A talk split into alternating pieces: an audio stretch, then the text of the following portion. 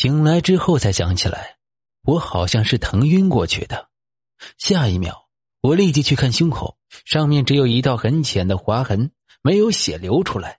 我松了口气，也许这划痕是我自己抓的，昨晚的鬼只是幻觉。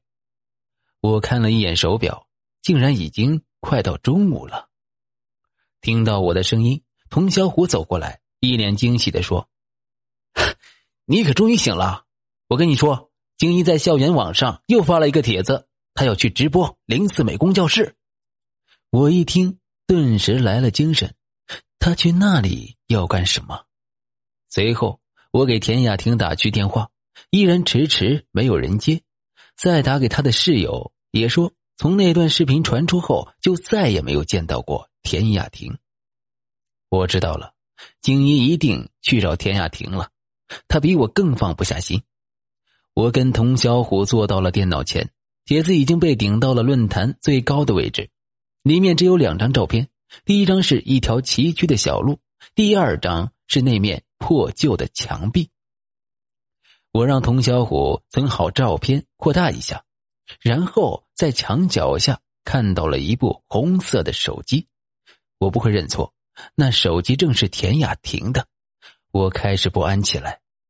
童小虎不停的刷新页面，几次之后，终于看到了精一更新的视频。可以看出。那是在某栋破旧的教学楼中，墙壁和走廊都磨损的十分厉害，不是坏了瓷砖，就是少了玻璃，还有很多污浊的痕迹，一看就是火灾留下的。镜头摇摇晃晃，能看出录像的人心里十分紧张。画面来到了一个拐角处，一转弯，前面突然出现了一个皮肤苍白、浑身赤裸的男孩，他瞪着一对黑漆漆的眼珠子。对着镜头露出了一个诡异的微笑，只见男孩牙齿上布满鲜血，口水都要从嘴里流出来了。录像的人好像被吓得愣住了，画面定在地面三秒钟才又放好，对准前面。而这时，那个男孩正侧着身子对着镜头招了招手，示意跟他走。金一录视频的手正微微的发抖，我甚至可以听到他紧张的咽唾沫的声音。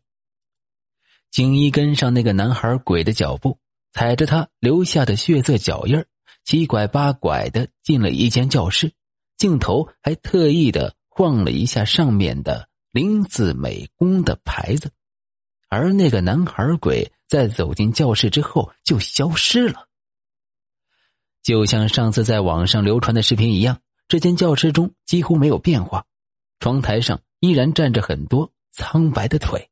南边的角落还是那套桌椅，金一走过去坐下来，镜头对着纸和笔，他颤抖着拿起笔，在纸上迅速写下了一行字：“田雅婷在什么地方？”我的心里一阵内疚，我还曾是田雅婷的男友，都没有勇气去那间教室里问他的下落。精一并没有停笔，他犹豫了一下之后，又迅速将刚才的那段话给勾掉了，然后写道。我要让白霜去死。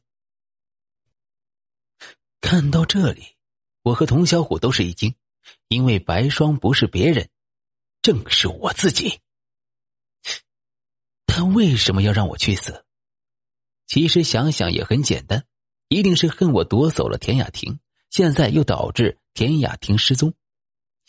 我不安起来，不停的颤抖着。精一像是在犹豫着什么，又想伸手去勾掉。结果突然从桌洞里伸出来一只血淋淋的手，一把将精一的手拍在了桌子上，直接撕掉了他手背上的一层皮。精一惨叫起来。不久，视频里传出“咣当”一声，然后桌子上的蟹手不见了，传出了京一焦急的声音：“啊，你怎么了？”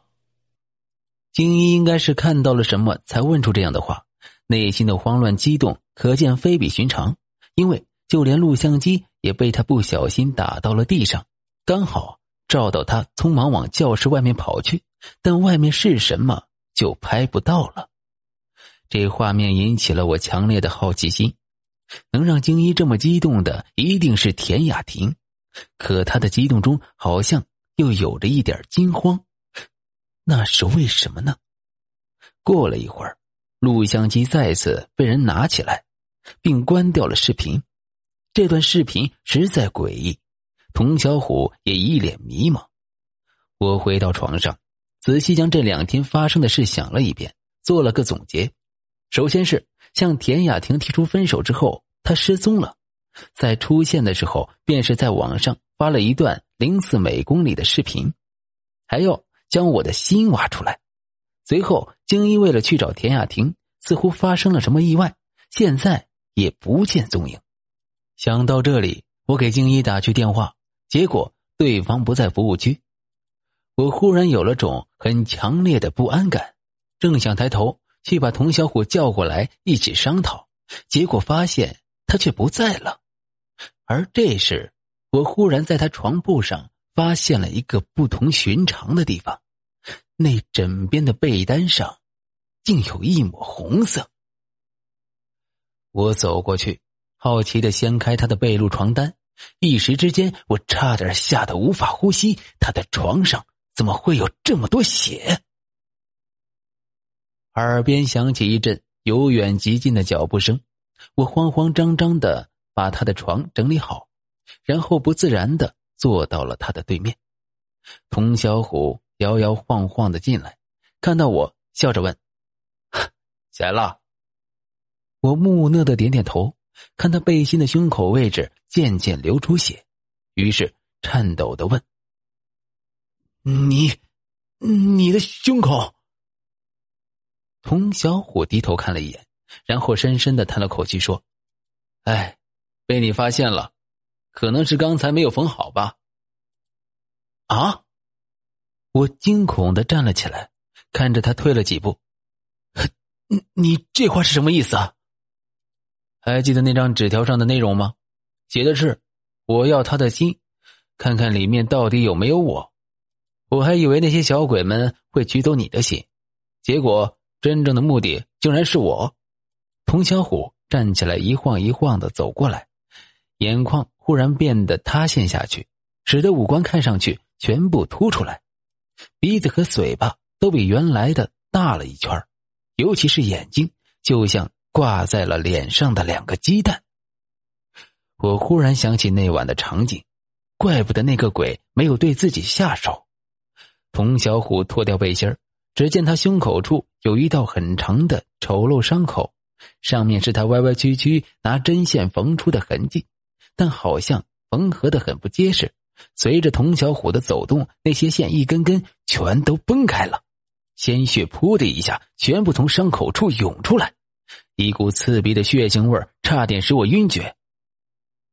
你不用怕，我的死不是你造成的。我只想在没消散之前再多在阳间留一阵子，这都是命，也没什么好说的。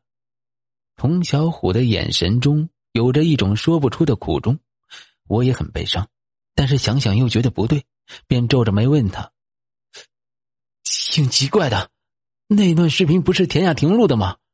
那写下纸条的人，自然也是他。如果是他的话，那为什么死的会是你呢？”你还不明白吗？童小虎苦笑着，会对我这么做的，只有一个人呢。